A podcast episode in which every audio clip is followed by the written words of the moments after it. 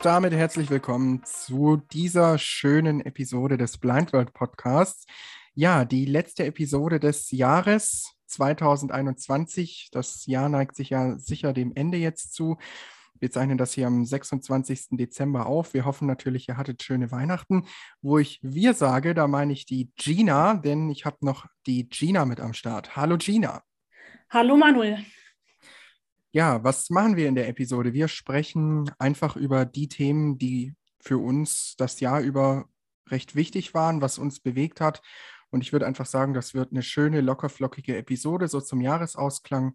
Wir können Fall. so ein bisschen zurückblicken, was hat uns das Jahr über bewegt. Und ja, ich bin echt gespannt schon, über welche Themen wir dann da sprechen werden. Genau. Ja, ich auch tatsächlich. Also ich habe äh, wirklich Themen, die was mit Technik zu tun haben und aber auch Themen, die nichts mit Technik zu tun haben.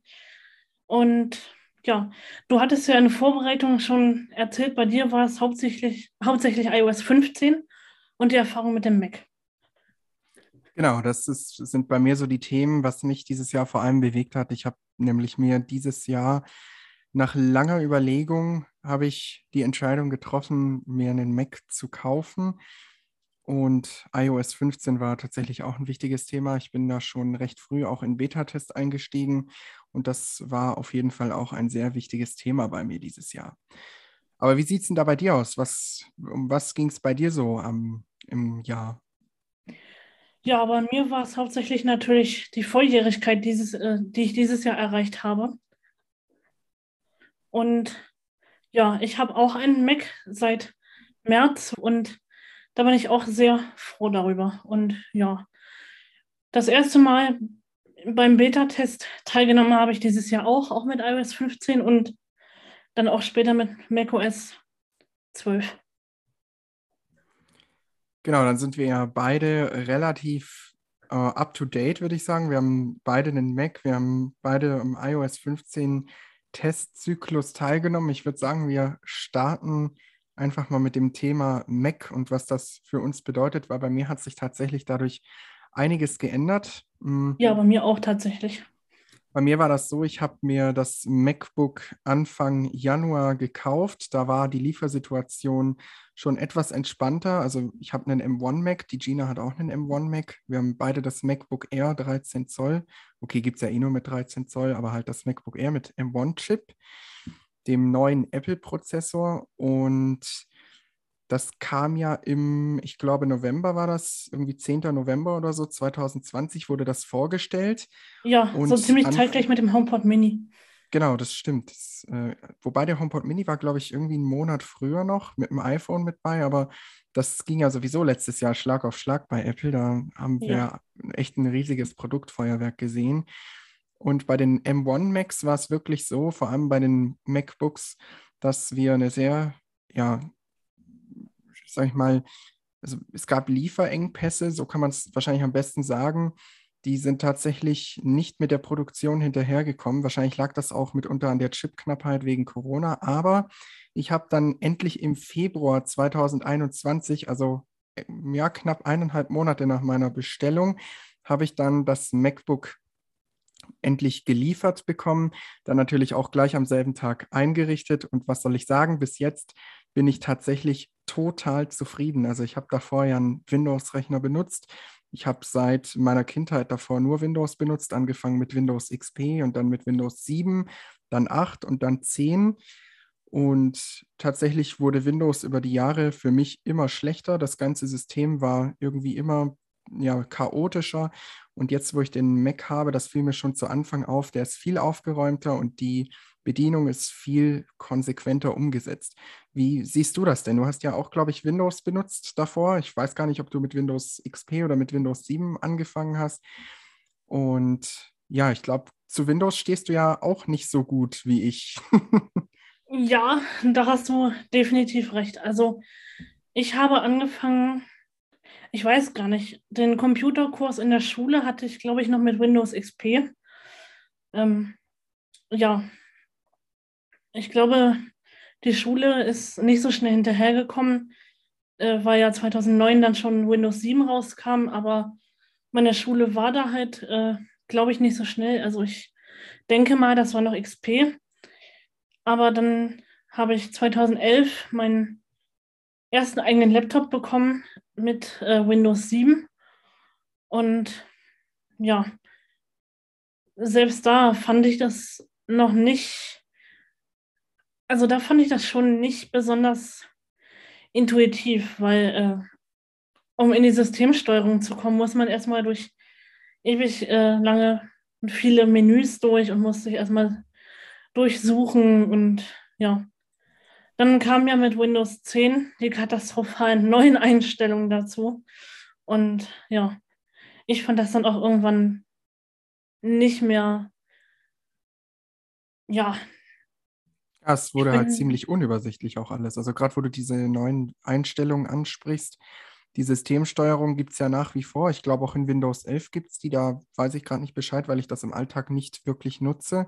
Ich, ich habe das zwar hier auf meinem Rechner, aber im Alltag habe ich das bis jetzt noch nie eingesetzt. Ich habe mal nur kurz drauf geschaut und es ist im Prinzip für mich Windows 10.5 sozusagen. Es ist für mich jetzt kein richtiges neues System, auch wenn sie neue Sounds drin haben. Aber ja. dieser ganze Zirkus mit Einstellungen, Systemsteuerung, und Systeminformationen oder wie das unter Windows heißt. Ja. Und dann, also alles an verschiedenen Orten, dann muss man wieder Windows R drücken, um das irgendwie ins Ausführen-Menü einzugeben. Dann muss man wieder in die Registry und da wieder irgendwas einstellen. Und für jedes Problem, was man mal hat, musste man bei Windows immer suchen, suchen, suchen, wie du schon angesprochen hast. Oh ja. Beim Mac öffne ich einmal die Einstellung, weiß, ah hier, ich will was mit Audio machen, gehe ich in die Toneinstellungen und dann kann ich da alles einstellen, was ich brauche. Zum Beispiel hier das Mikrofon kann ich dann als Ausgabe- und Eingabegerät verwenden, weil es auch gleichzeitig ein Audio-Interface ist. Und bei Windows müsste ich erstmal wieder schauen, wo geht denn das jetzt? Also das ist tatsächlich bei Mac deutlich intuitiver gelöst. Da stimme ich dir auf jeden Fall zu. Ja, also ich bin auf jeden Fall sehr froh, dass ich mich im privaten Bereich von Windows verabschiedet habe und das wird auch so bleiben. Ja, bei mir auf jeden Fall genauso. Es ist bei mir ja nicht nur, also ich denke auch bei dir nicht, es ist ja nicht nur das ähm, System an sich. Ich finde tatsächlich auch die Bedienung mit VoiceOver, was viele ja nicht so schön finden, finde ich deutlich schöner als mit JAWS. Ich finde das ich strukturierter auch. und aufgeräumter. Ich auch tatsächlich, ja. Und ja, man ja. weiß einfach, ich mache eine App auf als Beispiel und das funktioniert einfach. Ich habe meine Menüleiste, wenn sie denn ja wichtige Features bereithält. Ansonsten sind die Apps trotzdem immer relativ gleich. Man hat eigentlich eine Symbolleiste, man hat eine Seitenleiste und so. Da kann ich mit interagieren oder kann ich das Programm steuern. Und das ist auch sowas, was mir auffällt. Irgendwie beim Mac gibt es meiner Meinung nach, wenn man einfach so blind in Anführungszeichen in den App Store geht oder sich auch so über Software informiert und da was runterlädt und installiert, dann kann man eigentlich schon davon ausgehen, dass gerade solche einfachen Programme in der Regel schon barrierefrei sind. Also ich habe bisher da wirklich sehr gute Erfahrungen gemacht. Ich auch.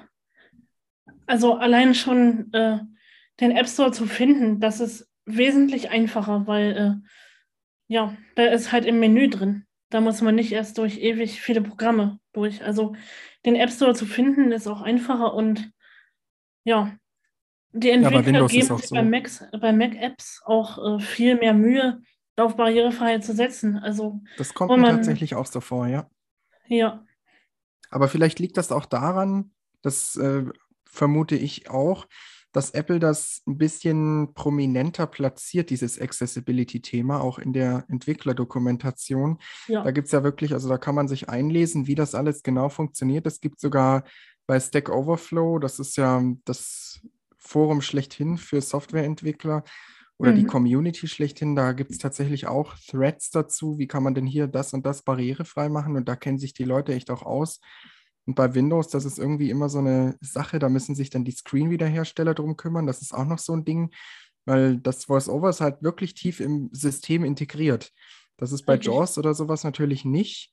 Das setzt halt auf, setzt auch auf irgendwelche Schnittstellen auf, die es da gibt. Zum Beispiel, ich glaube, diese Microsoft äh, Active Accessibility API oder wie die genau hieß. Vielleicht hieß sie auch Accessibility API.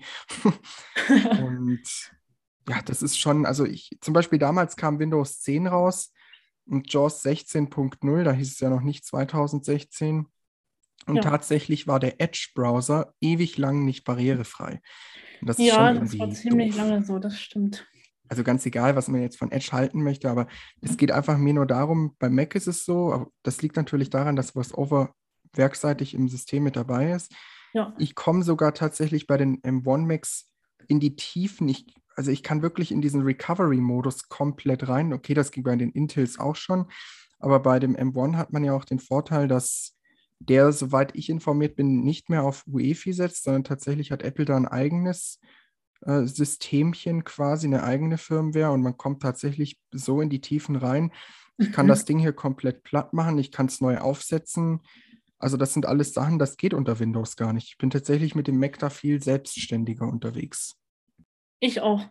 Also das war wirklich, ja, auch diese, dieser Kampf mit JAWS beantragen erst, das hast du hier gar nicht, weil eben VoiceOver schon mit dabei ist.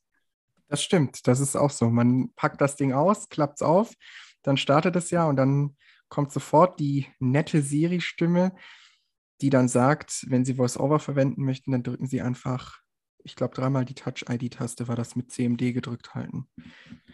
Nein, ich habe einfach äh, CMD F5 gedrückt. Also ja, das funktioniert ja nach wie vor.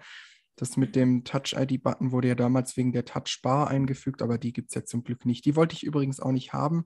Ich Sonst hätte ich mich ja auch für das MacBook Pro entschieden, weil ich da das Design ein bisschen cooler finde. Aber gut, beim M1 reicht auch das eher für meine Bedürfnisse auf jeden Fall aus. Das ist sowieso krass, was Apple da mit dem M1 reinhaut an Leistung Definitiv. und Effizienz, muss man ja auch sagen. Definitiv, also da kann ich dir nur zustimmen. Das reicht auch völlig aus, weil äh, ich kann das einfach überall mit hinnehmen. Das, äh, ja, ich setze mich irgendwie in der S-Bahn oder in den Zug oder sonst wo und kann einfach meinen Mac aufklappen. Der ist so schön klein, das ist unglaublich. Und die Akkulaufzeit ist wirklich der Hammer. Also ich kann an Zoom-Meetings ja. teilnehmen, problemlos über Stunden. Ich und äh, der Akku, den, den kratzt das überhaupt nicht. Also das, das ist auch das, was Apple schreibt. Der M1 ist hungrig nach Arbeit, aber nicht nach Batterie. Das finde ich eigentlich auch ein ganz schöner Spruch. das stimmt. Das kann ich nur so bestätigen, weil äh, gut, man kann mehrere Stunden, also wenn man mehrere Stunden in einem Meeting drin war und man ist mit 80 Prozent oder so rein, dann hat man nach, den, nach dem Meeting immer noch 50 oder so. Aber mir ist es sogar tatsächlich gefühlt noch extremer, wenn ich jetzt wirklich drei Stunden Meeting habe dann sind bei mir vielleicht 15 Prozent Batterie weg. Und sogar mit äh, ja. Screensharing und allem Möglichen, was die Dozenten da an meiner Hochschule machen, das ist echt schon eine enorme Leistung, was Apple da abgeliefert hat. Ja, stimmt. 50 äh, Prozent waren ein bisschen weit hergeholt. Also ja, ich habe tatsächlich auch immer mehr als nur 50 Prozent nach drei Stunden Zoom oder Teams. Ja, trotzdem darf man halt auch nicht vergessen, ja, Apple ist halt kein Hilfsmittelhersteller. Das ist ja schon auch wie beim iPhone so, es können sich natürlich auch Fehler einschleichen und das ist tatsächlich auch bei VoiceOver so. Zum Beispiel in Big Sur war tatsächlich die Braille-Unterstützung jetzt nicht sonderlich schön. Das haben sie mit Monterey ja zum Glück etwas verbessert. Es gibt da allerdings immer noch ein paar Baustellen hier und da, also das darf man auch nicht vergessen. Perfekt ist es auch nicht, aber für mich persönlich und ich denke auch für dich ist, also für uns ist der Mac da auf jeden Fall wirklich eine Bereicherung und also ich bin sehr ja. dankbar, dieses Gerät zu haben und freue mich jeden Tag, wenn ich es dann benutzen kann. So geht es mir genauso, also ganz genauso. Das habe ich, ja, ich bin wirklich dankbar und froh und zufrieden und ja, ich freue mich jedes Mal, wenn ich den dann wieder nach vorne stelle nach dem Frühstück und dann was machen kann damit. Jeden Tag. Genau, das ist doch ein schönes Schlusswort für dieses Thema. Dann können wir ja direkt ganz professionell zum nächsten Thema überleiten, außer du hast noch was Wichtiges zum Mac-Thema jetzt, ähm, was du noch gerne loswerden möchtest. Aber von meiner Seite habe ich eigentlich alles Wichtige gesagt. Ich wollte ja eh noch einen Artikel schreiben, wie es jetzt äh, mit dem Mac in der Praxis lief. Das wollte ich eigentlich schon viel früher machen. Das kann ich ja ganz kurz hier noch erzählen. Da bin ich aber leider nicht dazu gekommen, weil einiges dazwischen kam noch ähm, im Privatleben, also gerade mit Studium und so.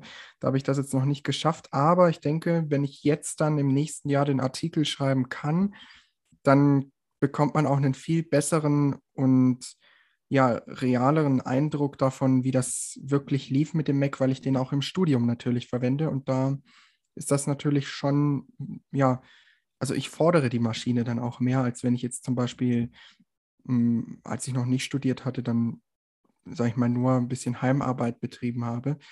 Das ist natürlich vielleicht auch noch ganz interessant für den einen oder anderen. Das stimmt. Also jetzt hatte ich ja seit Ende November Fernunterricht in Chemnitz.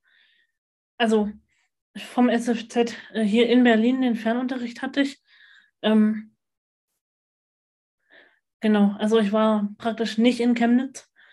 Und da habe ich auch den Mac benutzt, den ganzen Tag im Fernunterricht. Das war ein Traum, das war top.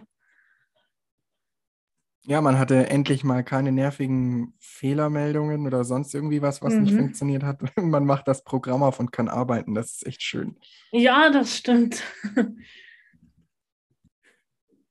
ja, am 2. Januar ist damit mal wieder Schluss. Dann muss ich mich wieder an Windows-Rechner setzen. Also ich bin froh, dass es weitergeht in Chemnitz, aber ich vermisse dann halt schon den Vorteil, den Mac zu benutzen im Unterricht. Das glaube ich dir auf jeden Fall, ja. Aber gerade ja. wo du das ansprichst, auch mit Windows-Rechner dann am Arbeitsplatz, das ist auch so eine Sache, wo ich dann schon sage, mh, hm, am Arbeitsplatz denke ich auch, dass Windows da auf jeden Fall noch auch für, also für mich auch eine wichtige Rolle spielen wird. Ich hm, finde auch, es ist wichtig, dass man mit allen Systemen so ein bisschen was zu tun hat, die alltagsrelevant sind.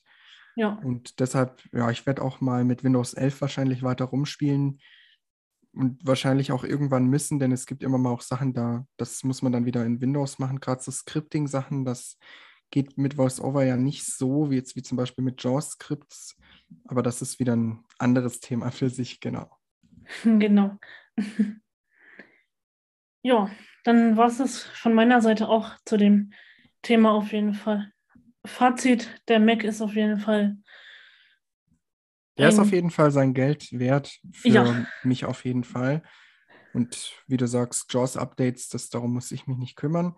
Aber man hat natürlich wirklich den Nachteil, dass sich auch mal Fehler einschleichen können, die dann über längere Zeit auch bestehen bleiben, weil Apple einfach kein Hilfsmittelhersteller ist und trotz Feedbacks, was man ja geben kann, sowohl per Mail als auch per, wenn man jetzt die Beta testet, per Feedback-Assistent, das dauert einfach so eine, seine Zeit, bis das dann wirklich auch mal gefixt ist. Apropos Update, da sprichst du was Gutes an. Also bei Windows hatte man das ja, dass der einfach Updates zieht, ohne Bescheid zu sagen. Beim Mac weißt du halt sofort, wenn der Updates zieht, dass äh, ja, da kann man das viel besser einstellen, ob man die automatisch machen lassen will oder ob man die selbst runterladen will. Und wenn der Updates macht, dann sagt VoiceOver das auch. Das ist auch viel besser. Das stimmt, das ist mir auch schon aufgefallen. Wahrscheinlich kann man es bei Windows auch wieder über irgendeinen komischen Umweg einstellen, aber damit ja. müssen wir uns ja zum Glück jetzt äh, privat nicht mehr rumschlagen. Das stimmt, das wird auch so bleiben. Gut, dann würde ich sagen, kommen wir mal zum nächsten Thema, natürlich mit einer ganz professionellen Homeoffice-Überleitung. Ja. Mm. Ja, ähm, du hattest ja angesprochen, dieses Jahr die Volljährigkeit. Das finde ich tatsächlich auch interessant. Bei mir ist das ja schon drei Jahre her. Ja. Was hat sich da denn so für dich geändert? Ist jetzt vielleicht ja nicht so ein, obwohl, kann man ja vielleicht auch auf, sag ich mal, das Blindenthema beziehen, aber es ist wahrscheinlich auch so eigentlich ganz interessant. Wie ja. kommst du jetzt zurecht mit allem und was hat sich geändert? Und ja, es ist, denke ich, ganz interessant. Also kannst du ruhig mal ein bisschen erzählen. Ich denke, das ist sicherlich für den einen oder anderen auch interessant. Ich bin auf jeden Fall, ich lausche gespannt deinen Erzählungen, sagen wir es so. Ja, auf jeden Fall hat sich eine Menge verändert, weil ich muss jetzt niemanden mehr nerven mit äh, hier, äh, das muss bis dann und dann unterschrieben sein, äh, sondern derjenige muss mir nur das Blatt hinhalten, eine Schablone drauflegen und schon kann ich das unterschreiben. Also das ist auf jeden Fall viel besser und ja, im März habe ich ja dann auch mein erstes eigenes Bankkonto eröffnet. Das ist ja dann auch viel einfacher, weil das Verpflegungsgeld aus Chemnitz kriege ich dann selber auf mein Konto und muss nicht erst warten, bis ich wieder Heimreise habe, damit wir das abheben können. Und das ist einfach, ja, insofern hat sich da schon einiges verändert. Also ich darf halt auch mehr. Das ist, da also habe ich so beim, drauf beim Thema Banking, da sprichst du wirklich was Wichtiges an, was ich auch wichtig finde. und wo auch wirklich gerade die Digitalisierung, also auch uns sehr wieder entgegenkommt. Ich weiß jetzt nicht, bei welcher Bank du bist, aber ich habe zum Beispiel ein Konto bei der Sparkasse. Sparkasse. Ich auch. Und ich finde die App, okay, sie hat auch ihre Macken unter iOS, aber sie läuft schon so gut, dass man wirklich, also ich sage mal so, vor zehn Jahren oder vor 20 Jahren besser gesagt, vor zehn Jahren, das ging bestimmt auch irgendwie über den Rechner, aber vor 20 Jahren, ich glaube, das war nicht sonderlich schön so. Dann immer zur Bank laufen, dann hoffen, dass irgendwie der, ja, wie sagt man dazu, Automat oder so. Ich, ich nutze das nie, deshalb. Der Geldautomat, ja. Genau, ich bin dafür wahrscheinlich einfach, äh, ich bin damit nicht aufgewachsen, muss man so sagen. Ich hm, habe ja direkt mit meinem Bankkonto mit Online-Banking auch gestartet. Ja. Und ich glaube, es, es gibt ja auch immer noch mit dem Kopfhörer, dass man den da reinsteckt, aber das wäre für mich gar nichts. Da irgendwie, das wäre mir viel zu frickelig. Also das ist wirklich was, was ich auch sehr schön finde, vor allem auch seit meiner Volljährigkeit dann, als ich mein Konto dann eröffnet habe. Das ist tatsächlich ein sehr schönes Erlebnis gewesen damals. Ja, das stimmt. Es hapert halt nur bei der Eröffnung an der Tatsache, dass man dafür Videolegitimation braucht. Ja, ich habe das damals tatsächlich so gemacht. Ich bin dann mit meiner Mutter zur Sparkasse gegangen und dann haben wir das ja. quasi da vor Ort gemacht. Wir auch, Aber ja. danach funktioniert es tatsächlich so wirklich ohne Probleme alles. Ja. Das finde ich eigentlich sehr schön. Das stimmt. Das haben wir auch jetzt im März so gemacht und dann konnte ich das halt auch am gleichen Tag noch nutzen. Dann musste ich nur noch auf meine Karte warten und dann ging es los. Ja, apropos Karte, das ist wirklich was. Also ich habe meine Karte noch nie eigentlich gebraucht, weil ich tatsächlich bei mir auch alles bargeldlos mache wenn ich irgendwie mal jetzt was ja, bezahlen möchte, dann mache ich das entweder per, also klassisch online per PayPal oder direkt Online-Banking mit Sofortüberweisung oder so. Oder wenn ich jetzt im Geschäft was kaufen möchte, dann unterstützt er die Sparkassenkarte mittlerweile auch Apple Pay. Ja. Und ja, das ist tatsächlich auch sehr schön. Das funktioniert top auf jeden Fall. Ja, ich mache das auch so. Also ich bezahle noch mit Karte, Hauptsache halt ohne Bargeld. Da ist ja, eine physische Karte auf jeden Fall ähm, besser als Bargeld schon. Aber das ist halt, weil noch nicht jeder Laden Apple Pay anbietet. Ja, das stimmt natürlich. Also das, äh, da sind wir in Deutschland noch nicht so weit. Da gibt es ja wirklich Länder, die sind uns da meilenweit voraus.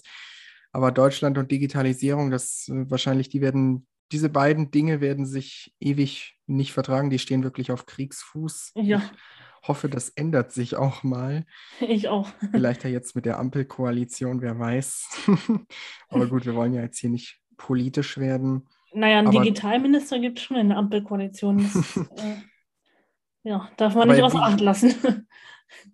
wie ich bereits angesprochen habe, ich äh, bin auf jeden Fall nicht der Meister im Bargeld raussuchen und ich also das, da klimper ich ewig damit rum. Das mhm ist für mich tatsächlich gar nichts. Es gibt da irgendwie solche Geldscheinprüfer und es gibt auch irgendwelche Erkennungs-Apps oder so, aber das ist mir alles viel zu umständlich. Mir auch. Das ist genauso wie wenn ich jetzt zur Bank gehen müsste und da irgendwie mit dem Kopfhörer an so einem Geldautomaten rumhantieren müsste. Das wäre für mich tatsächlich nichts. Das wäre für mich der blanke Horror. ja, bei mir ist es halt so, dass ich manchmal noch abheben muss, weil ja, die ganzen Sachen, die im Internat monatlich anfallen. So, ja, im Internat haben die leider kein Kartenlesegerät umzustehen. Genau, und äh, gibt es sonst noch etwas, was sich ähm, abseits von Banking und Finanzen und Anträge, ich ordne das einfach mal so ein, was sich noch geändert hat? Also vielleicht haben wir auch ein paar jüngere Zuhörer oder Zuhörerinnen, die sich dafür vielleicht ein bisschen interessieren, auch jetzt mal ganz abseits der Blindheit, sage ich mal, oder des Themas Sehbehinderung. Ja, vielleicht haben wir auch ein paar 17-jährige Zuhörer, die es äh, kaum erwarten können, die schon äh, darauf hinfiebern, sozusagen. Man weiß es ja nicht. Ja, also das ist äh, ja, das ist so. Äh, ich darf jetzt halt auch so generell auch viel mehr. Also, ja. Ich ja, ich kann jetzt einfach, wenn ich irgendwo in Berlin hin will, mir den Begleitservice einfach so bestellen, ohne irgendwie Erlaubnis holen zu müssen. Und ja, also einfach viel mehr Rechte sind dazu gekommen. Das ist halt das, was mich da am meisten dran freut. Also ich muss tatsächlich sagen, bei mir war das, also das mit diesen Rechten und so, das, da stimme ich dir schon zu, aber bei mir war das jetzt tatsächlich äh, nicht so besonders. Also falls wir hier 17-jährige Zuhörer noch haben, es ist ganz cool, aber es ist jetzt auch nichts, wo man sich, sag ich mal, total, also bei mir so war es so, wo man sich total drauf freut und weil danach wird man nur älter und nicht jünger und dann fangen die Probleme erst an. genau, dann muss man mehr Verantwortung tragen und so weiter. Naja, aber ja. auf jeden Fall auch spannendes Thema, gerade mit Finanzen und Anträge. Wir haben ja hier auch schon mal über Anträge gesprochen. Ich glaube, auch vor knapp einem Jahr war das. Ja. Auch in der Homeoffice-Episode. Genau, falls euch das Thema noch detaillierter interessiert, könnt ihr auf jeden Fall da mal reinhören. Findet ihr auf jeden Fall auf blindworld.org oder in eurem Podcatcher eurer Wahl. Wir sind ja eigentlich auf allen gängigen Plattformen vertreten. Ganz genau.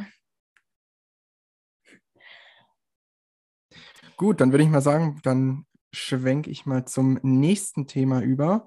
Und jetzt wird es wieder, das ist einfach das, was tatsächlich bei mir die, ja, das, die meisten, ja, wie sagt man das, die meisten vielleicht Stunden oder ja, den, die meiste Zeit meines Lebens einnimmt. Das ist einfach Technologie. Ich bin einfach absoluter Technik-Geek und das begeistert mich schon seit meiner Kindheit. Technik, vor allem Informationstechnologie und Audio und deshalb geht es jetzt oh, ja.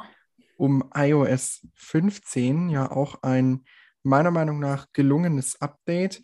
Vor allem eine sehr interessante Funktion finde ich da Live-Text, dass man zum Beispiel tatsächlich einfach in der Kamera-App jetzt ähm, über ein Bild zum Beispiel die Kamera hält und dann wird gesagt, Text erkannt und dann kann man diesen Text auch feststellen sozusagen. Haben wir auch in einem Artikel beschrieben hier bei blindworld.org, könnt ihr das auch nachlesen. Und im Blindlinks-Podcast, der ist ja jetzt auch wieder aktiv, gibt es dann bestimmt auch mal eine Vorführung davon. Und das ist tatsächlich so ein Feature, was ich absolut genial finde, weil ich tatsächlich in mehreren Apps sogar. Das ist nicht nur in der Kamera-App, das geht auch in der Fotos-App, in der Dateien-App. Wenn quasi ein Bild da ist, was auch wirklich als Bild deklariert ist, dann kann ich einfach den Text erkennen lassen oder er ist schon erkannt. Das ist meistens schon so, dass man vor allem bei Bildern, die schon gemacht sind, muss man diesen Button eigentlich nicht nochmal drücken. Das ist dann eigentlich auch so direkt, sage ich mal, navigierbarer Text, den man tatsächlich mit den Voice-Over-Gesten durchgehen kann das Beste, was ich daran finde, ist, dass es wirklich lokal auf dem Gerät funktioniert. Ich bin nicht auf irgendeine funktionierende Internetverbindung angewiesen und die Daten verlassen auch das Gerät nicht. Das ist tatsächlich meiner Meinung nach der riesige Vorteil gegenüber Seeing AI. Definitiv, da kann ich dir nur zustimmen. Also Live-Text ist wirklich ein geniales Feature.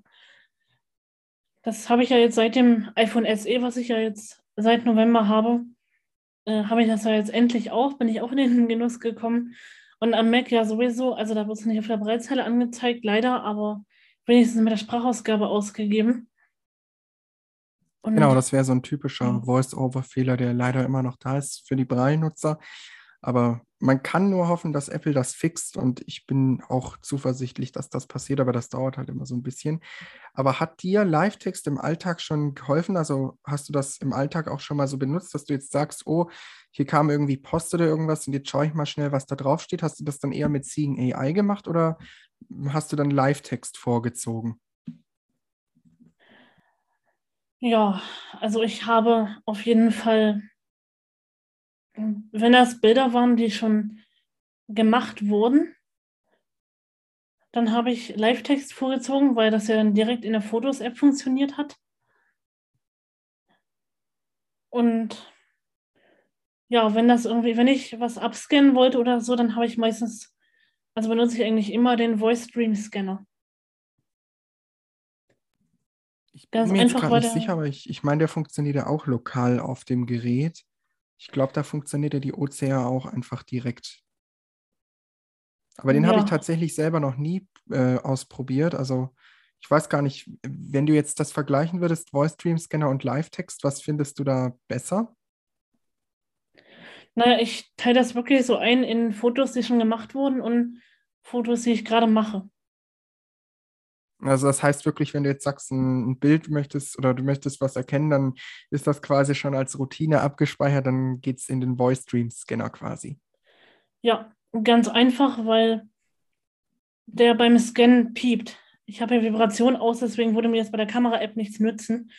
Aber der Voice Dream Scanner piept einfach beim Scannen. Ja, das stimmt. Das ist, äh, wahrscheinlich hat er ja auch, oder ganz sicher sogar, ich meine das sogar gelesen zu haben, also ich habe den selber nicht im Einsatz noch. Ähm, der hat ja auch, glaube ich, eine Ausrichtungshilfe. Das hat ja die Kamera-App natürlich nicht. Das ist ja darauf nicht optimiert, muss man sagen. Ja. Genau. Also der Voice Dream Scanner, dem ziehe ich auf jeden Fall Seeing AI vor.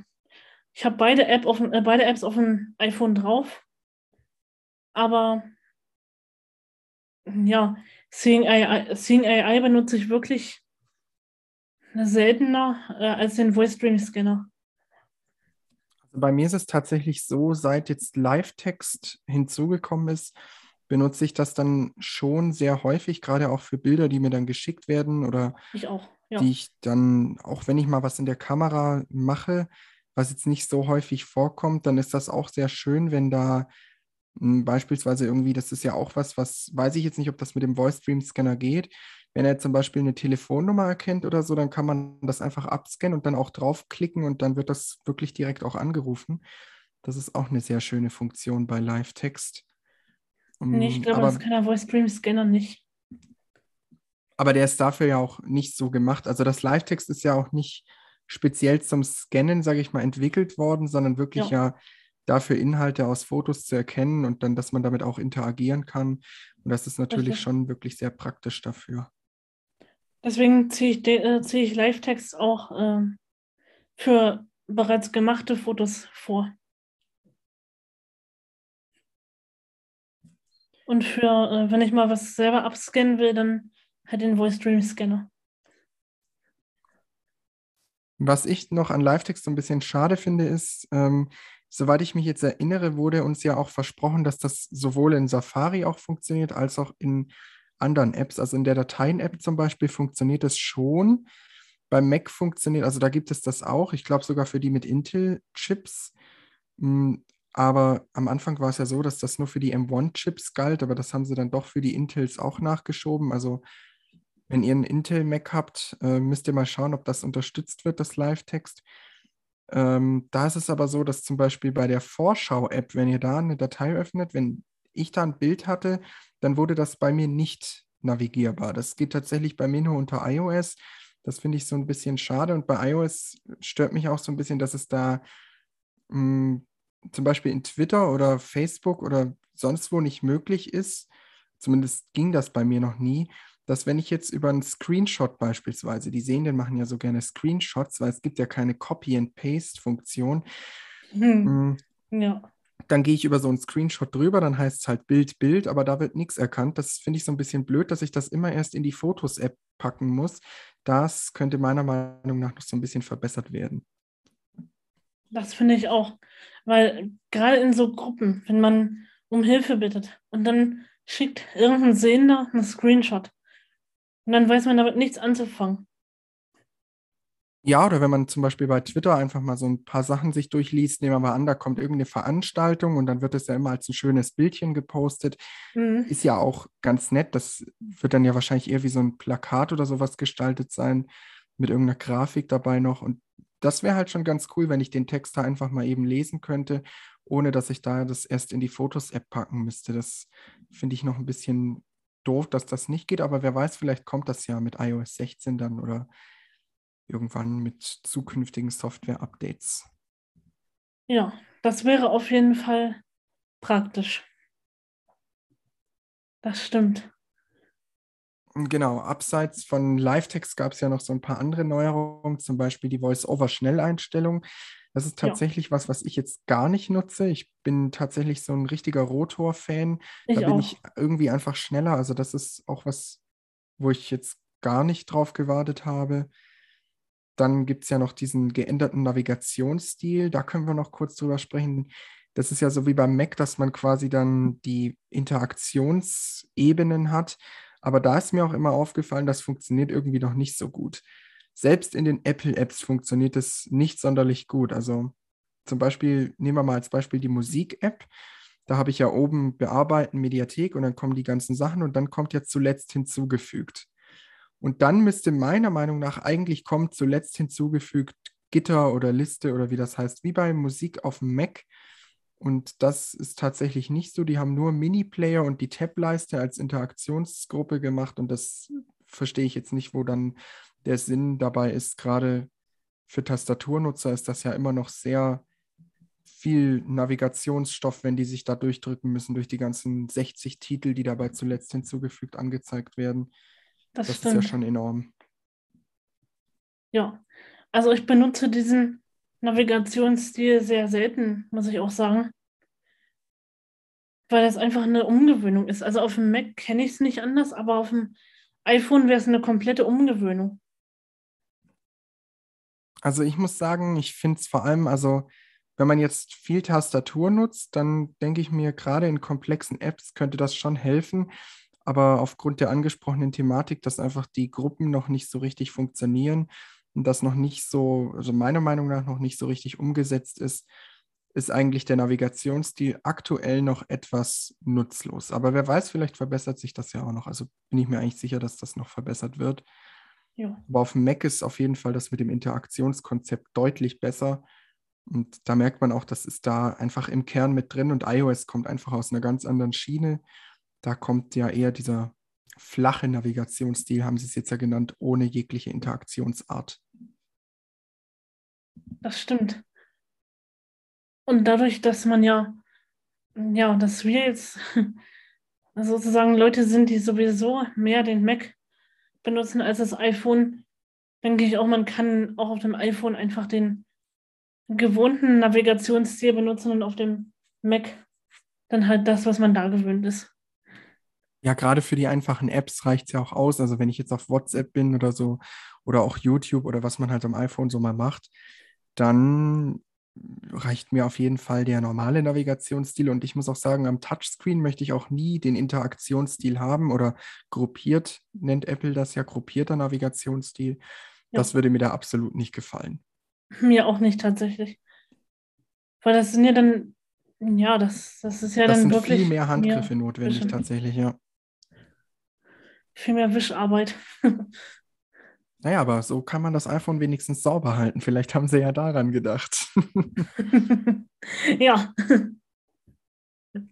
Aber wo du angesprochen hast mit dem Mac, das ist natürlich auch noch was, das haben wir auf jeden Fall sehr gemerkt. Also ich war davor sehr stark an iOS gewöhnt und habe auch sehr viel mit iOS und iPadOS dann gearbeitet. Ich hatte davor nämlich ein iPad gehabt und dann bin ich tatsächlich auf den Mac umgestiegen und da ist der iOS Gebrauch deutlich zurückgegangen bei mir. Also der Mac hat da tatsächlich Vorrang.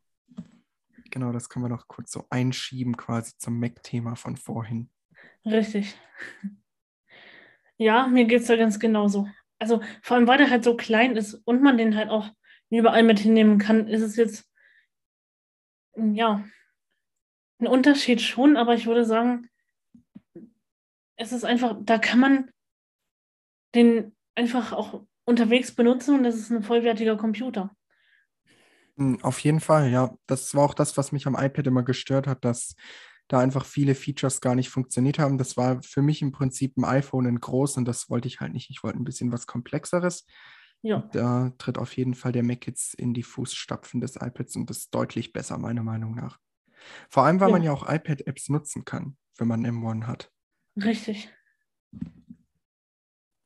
ja, das ist ja auch sowas, was ich öfter mal nutze, weil äh, wenn es irgendwie keine Mac-Version von der App gibt, aber ich die auf dem Mac haben möchte, weil es einfach mein Alltagsgerät ist, viel mehr als das iPhone, ähm, dann gucke ich, ob die App für M1 verfügbar ist und dann lade ich mir die runter. Genau, so mache ich das auch. Also gerade auch bei ich weiß nicht, ob du diese Audio-Software kennst, dieses Backpack Studio, das gibt es ja, ja, auch für einen Mac. Also es ist auch die iPad-App auf dem Mac, die dann läuft und das ist tatsächlich auch sehr schön. Das kann man auch quasi so Live-Broadcasts dann aufnehmen. Das ist eigentlich ganz nett. Und da ja. habe ich sonst immer das iPhone benutzt oder das iPad eben und jetzt kann ich einfach das am Mac machen. Ich finde das sehr schön, dass die Systeme dahingehend etwas zusammenwachsen. Das stimmt. Das geht mir ja genauso, weil auch mit Hokusai habe ich ja damals sehr viel gearbeitet. Also bis vor kurzem noch, muss man auch sagen. Und jetzt, wo ich mir einfach an Amadeus Pro reingearbeitet habe, mache ich auch das am Mac. Aber das ist auch so eine Sache. Ich verstehe tatsächlich nicht, warum es äh, Hokusai nicht gibt am Mac, also warum es generell manche Sachen da nicht gibt. Aber gut, das können ja die Entwickler entscheiden. Aber manchmal finde ich es dann auch ein bisschen schade, weil gerade Hokusai, die bieten ja auch Keyboard-Shortcuts an. Und dann verstehe ich das nicht, warum das am Mac nicht zur Verfügung gestellt wird, aber das weiß halt nur der Entwickler. Vielleicht bieten sie ja für Mac irgendwas anderes an oder sagen einfach, nee, wir wollen mit Mac nichts zu tun haben. Das kann natürlich auch sein. Ja, das ist tatsächlich auch etwas schade, aber ähm, ja. Ich habe jetzt auch gemerkt, für manche Effekte, die man in Hokusai über das Effekte ja, Menü sozusagen äh, machen musste, also so Fade in, Fade out und sowas. Das geht in Amadeus Pro einfach mit Tastenkombis, also mit Keyboard-Shortcuts. Ja, ich denke, man merkt da schon, dass das einfach noch mehr auf den Computer ausgerichtet ist als Hokusai. Hokusai ist da wahrscheinlich eher so ein Mittelweg sozusagen. Richtig. Ja, um aber mal noch mal kurz zu. Oder möchtest du dazu noch was sagen, kurz? Nicht, dass ich dich jetzt unterbreche. Ja, alles gut. Ähm, ich wollte nur sagen, ich finde es auf jeden Fall äh, super und ich bin auch froh, dass ich auch das jetzt auf dem Mac hinkriege.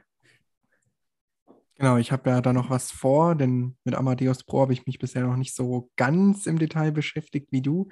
Aber vielleicht wird das ja noch. Dann nächstes Jahr, wenn ich dafür mal Zeit habe, dann kann ich hier auch am Mac schneiden und muss das nicht mehr mit Hokusai am iPhone machen ja, bin ich auf jeden Fall gespannt, wie das wird. Aber um nochmal ganz kurz zu iOS zurückzukommen, was ja tatsächlich bei vielen Leuten auch für Aufruhr gesorgt hat, bei mir tatsächlich nicht, dass jetzt die Adressleiste bei Safari am unteren Bildschirmrand ist. Nee, wie stehst nicht. du denn dazu? Also, wie findest du das? Ich, ich verstehe gar nicht, warum da sich viele Leute so aufregen. Ich finde das eigentlich sehr praktisch.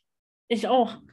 Also ich verstehe die Aufregung darum auch überhaupt nicht, weil das ist doch, ja, das ist doch wirklich praktischer, weil da kann man einfach mit dem Finger unten hin und dann ist man in der Adressleiste. Da muss man nicht nach ganz oben.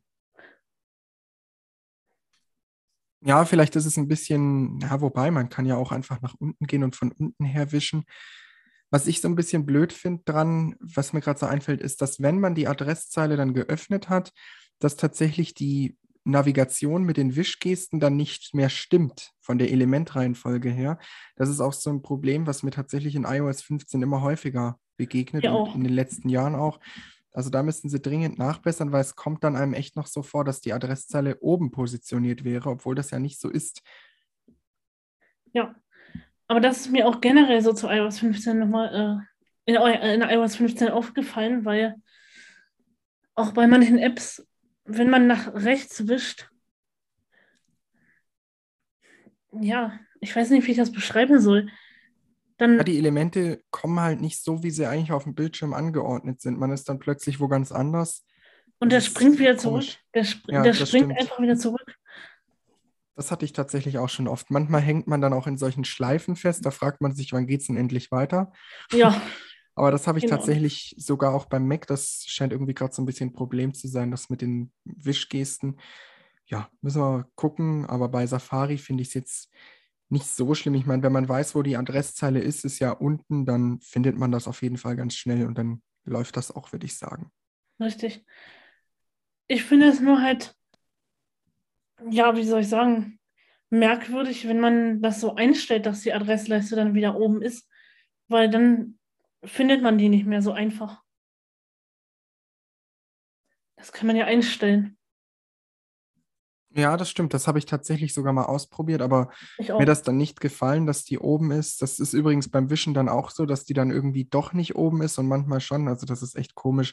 Ich würde ja. sie da auch einfach unten lassen. Richtig.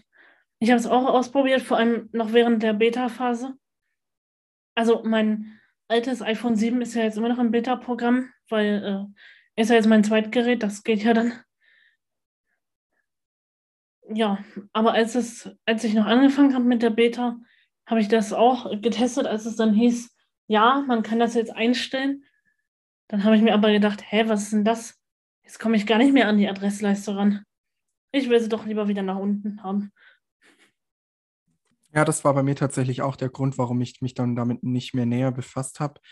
Das hat mich dann nicht interessiert. Die Adresszeile ist jetzt unten und das ist auch nicht schlecht und finde ich eigentlich auch besser, gerade wenn man mal schnell was suchen möchte oder so, dann findet man das Eben. sogar noch schneller und muss nicht erst nach oben greifen. Das Richtig, das nett. meinte ich vorhin, genau. Genau. Und praktisch finde ich ja auch die Sprachsuche, die da neu dazugekommen ist. Stimmt, die ist ja auch neu mit dazugekommen. Aber das ist ja, glaube ich, einfach nur im Prinzip die Diktierfunktion oder ruft er dann tatsächlich gleich das auf, wenn man die Suche, also wenn man das Diktat, sage ich mal, beendet. Ich habe das tatsächlich noch nie benutzt, aber es ist bestimmt auch mal praktisch, wobei man auch einfach sagen könnte, Siri suche nach dem und dem im Internet. Das geht natürlich auch. Ja, aber ich habe das tatsächlich schon öfter benutzt. Also wenn man jetzt die normale Diktierfunktion aktiviert, dann muss man halt auch wirklich das äh, Diktat erst per Hand beenden und dann nochmal auf Öffnen, auf Öffnen gehen, damit er es öffnet. Und bei der Sprachsuche ist es wirklich so, dass der erkennt, wenn du sozusagen fertig mit Sprechen bist und dann beendet er es automatisch und ruft das dann auch auf. Ja, das ist natürlich äußerst praktisch. Das ist ja bei Siri auch nicht so dann. Äh, oder wie du sagtest, bei der Diktierfunktion, da zeigt er das ja eh in so einem komischen Layout dann an. Das ist ja ganz schön, wenn man da direkt dann auf die Google-Suche kommt oder was man sich da eben für einen Anbieter eingestellt hat. Das ist ja, ja. auch sehr schön. Das stimmt. Ja, wenn ich mit Siri irgendwas suche, dann ist das irgendwie komplett seltsam, also irgendwie total seltsam, weil da hat man dann so Ergebnisse, so, ja, mit einer komischen Vorschau und dann heißt es halt. Ja, und das Layout ist echt komisch auch irgendwie. Das, bereitgestellt von Google. Zurecht. Ja. Bereitgestellt von Google, irgendwas, da denke ich mir, ach Leute, da kann ich auch schön selber die Google-Suche aufrufen. Genau, also bin ich auf jeden Fall ganz bei dir. Ich habe tatsächlich jetzt Siri auch noch nicht so häufig verwendet, um da irgendwie was zu suchen. Ich mache das dann auch immer direkt. Aber ja. die Sprachsuche werde ich auf jeden Fall mal später ausprobieren. Das interessiert mich dann schon, wie gut das funktioniert. Da bin ich gespannt. Ja, also es ist auf jeden Fall nicht schlecht. Das fun schon, äh, funktioniert schon ziemlich gut. Gut, ansonsten gab es jetzt, also von meiner Seite nicht so viel aufregende neue Sachen, was jetzt irgendwie interessant wäre. Klar, die, die Fokus-Modi gibt es ja jetzt neu, aber das ist ja generell für alle verfügbar so. Mh, hm, ja. So Voice-Over-spezifische Sachen fällt mir jetzt gerade nichts ein, was mich im Alltag noch irgendwie so bereichert. Was vielleicht ganz nett ist noch zu erwähnen, man kann jetzt auch app-spezifische Bedienungshilfen konfigurieren. Richtig. Das geht aber leider nicht mit VoiceOver. Ja. Also man kann jetzt nicht sagen, wenn ich die App öffne, dann starte auch VoiceOver bitte. Das geht nicht. Aber gerade für die Sehbehinderten ist das sicher interessant, wenn man dann sich die Farben oder so für die App umkehren kann oder den Zoom mit dazuschalten und was auch immer man da noch braucht mit Weißpunktreduktion und so weiter. Das ist, denke ich, auf jeden Fall sehr hilfreich. Ja, das stimmt. Und, ach ja, was mir gerade noch einfällt tatsächlich, ich habe damit sogar vor, ich glaube, zwei, drei Tagen rumgespielt. Das ist die Sprachsteuerung. Die ist ja jetzt seit iOS 15 auch in deutscher Sprache verfügbar. Das funktioniert tatsächlich auch sehr gut und sogar im Zusammenspiel mit VoiceOver. Mhm. Also das kann man sich auch mal anschauen. Das ist tatsächlich auch ein nettes Feature. Okay. Werde ich vielleicht auch mal im Blindlings-Podcast mal dazu eine längere Ausgabe machen. Da kann man sich auf jeden Fall echt Stunden damit beschäftigen, gerade bis man das ganze Vokabular da auch gelernt hat. Das dauert schon ja. so ein bisschen.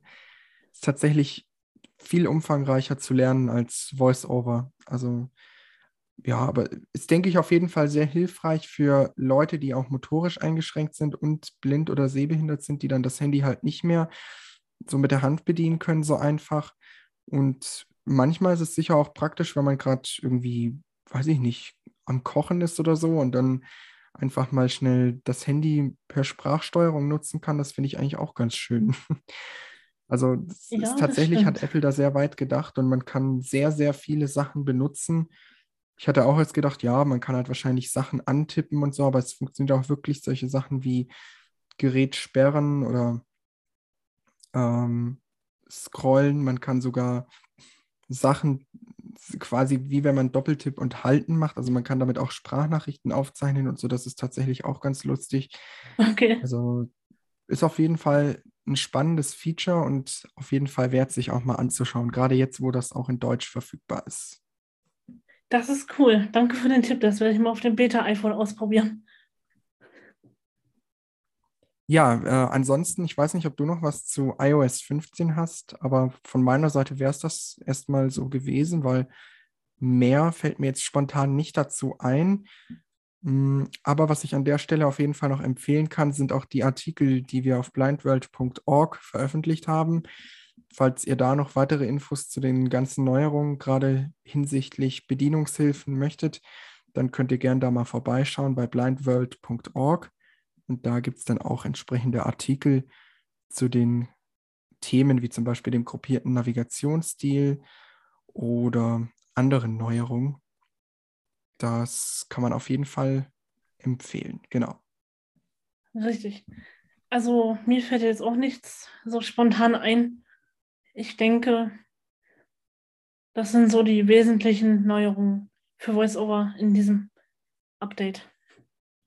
Ja, ich bin mir tatsächlich sogar sicher, dass es noch eine Neuerung gab. Wir machen das einfach mal live im Homeoffice. Ich öffne jetzt mal die Blind World Seite tatsächlich, weil ich bin mir sicher, es gab noch irgendeine Neuerung, die ich jetzt nicht mehr im Kopf habe. Aber um da vielleicht mal quasi das anzuregen, falls euch das interessiert, dann könnt ihr gleich gezielt nach diesen Artikeln suchen. Ich schaue gerade mal ganz kurz. Es gab nämlich noch einige Neuerungen. Genau, und zwar hier haben wir als Beispiel Ah, das fand ich noch interessant. Die Taschenlampenmitteilungen. Stimmt, an die hatte ich gar nicht mehr gedacht. Hast Und das, ich kenne die nicht mal. Also. Hast du das jemals mitbekommen? Äh, diese Taschenlampenmitteilung, wenn du jetzt die Taschenlampe anlässt und dann das Handy sperrst, dass er dann wirklich sagt, Taschenlampe ist noch an. Also das ist auch irgendwie eine witzige Neuerung tatsächlich. Nee, einerseits äh, kriege ich es nicht mit, weil ich es nicht vergesse und zweitens, weil ich die Taschenlampe nicht benutze. Das ist bei mir tatsächlich genauso, ja. Dann vielleicht zum Abschluss noch gesagt, was eine sehr schöne Funktion ist.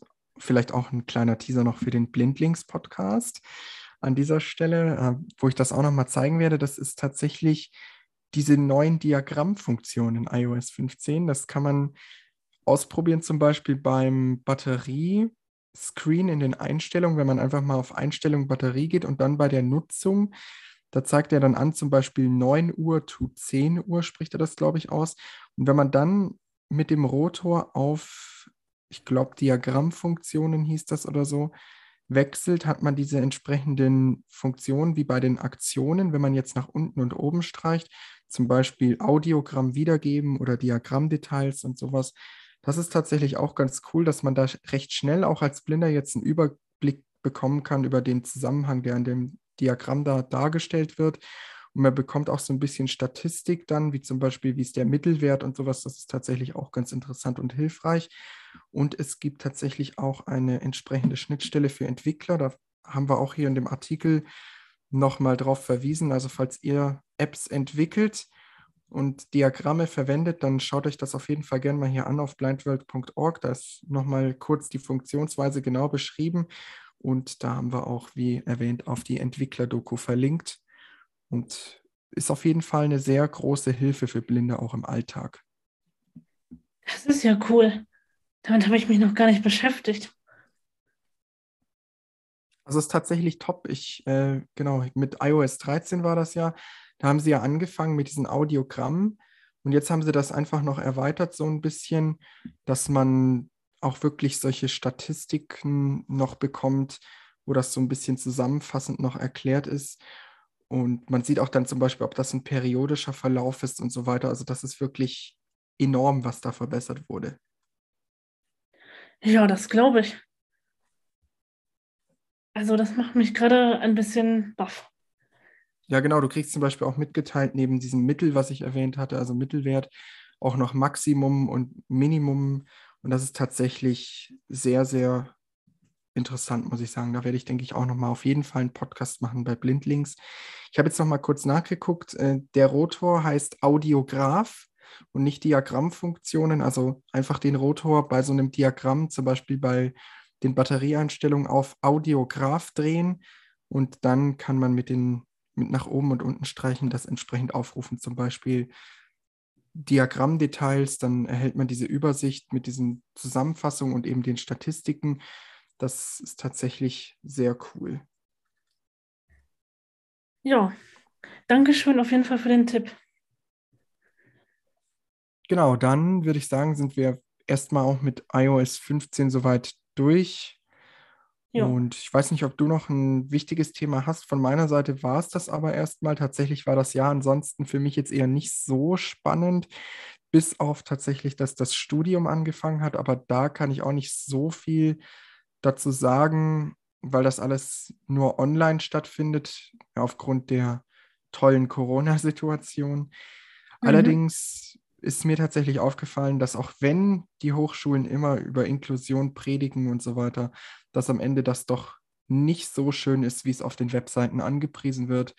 Aber darüber werde ich wahrscheinlich auch noch einen Artikel mal schreiben oder einen extra Podcast könnten wir darüber auch mal machen, Inklusion an Schulen oder so. Ähm, oder auch mit Studium oder so. Ich hm, muss mal schauen, was da noch kommt. Aber ich glaube, wenn wir das Thema jetzt noch anfangen würden, dann würde der Podcast zwei Stunden lang werden. Das ist wieder ein ganz eigenes Thema für sich. ja, also bei mir hat auf jeden Fall jetzt dieses Jahr Ende August die blindentechnische Grundausbildung in Chemnitz angefangen. Und ja, was soll ich sagen? Ich habe mich da eingelebt, ich fühle mich wohl und Grüße gehen raus an dieser Stelle, falls jemand vom SFZ zuhört. Ganz zufällig. Genau, das sind doch schöne abschließende Worte, würde ich sagen. Ja. Also mir hat auf jeden Fall der Podcast an sich auch die Unterhaltung wieder sehr gut gefallen. Ich hoffe, euch hat es auch gefallen und ich würde sagen, man hört sich dann frisch und hoffentlich auch mal wieder ohne Corona im neuen Jahr 2022 und von mir auf jeden Fall schon mal an dieser Stelle einen guten Rutsch gewünscht. Ja, dem kann ich mich nur anschließen. Wir hören uns in alter Frische im neuen Jahr. Ja, so kann man das natürlich auch sagen. Und von mir auch auf jeden Fall schon mal einen guten Rutsch gewünscht. Wir hören uns dann im neuen Jahr. Das war wieder eine Folge des Blindworld Podcasts. Ich hoffe, es hat euch gefallen. Und besucht uns doch gerne mal auf unserem Blog auf blindworld.org.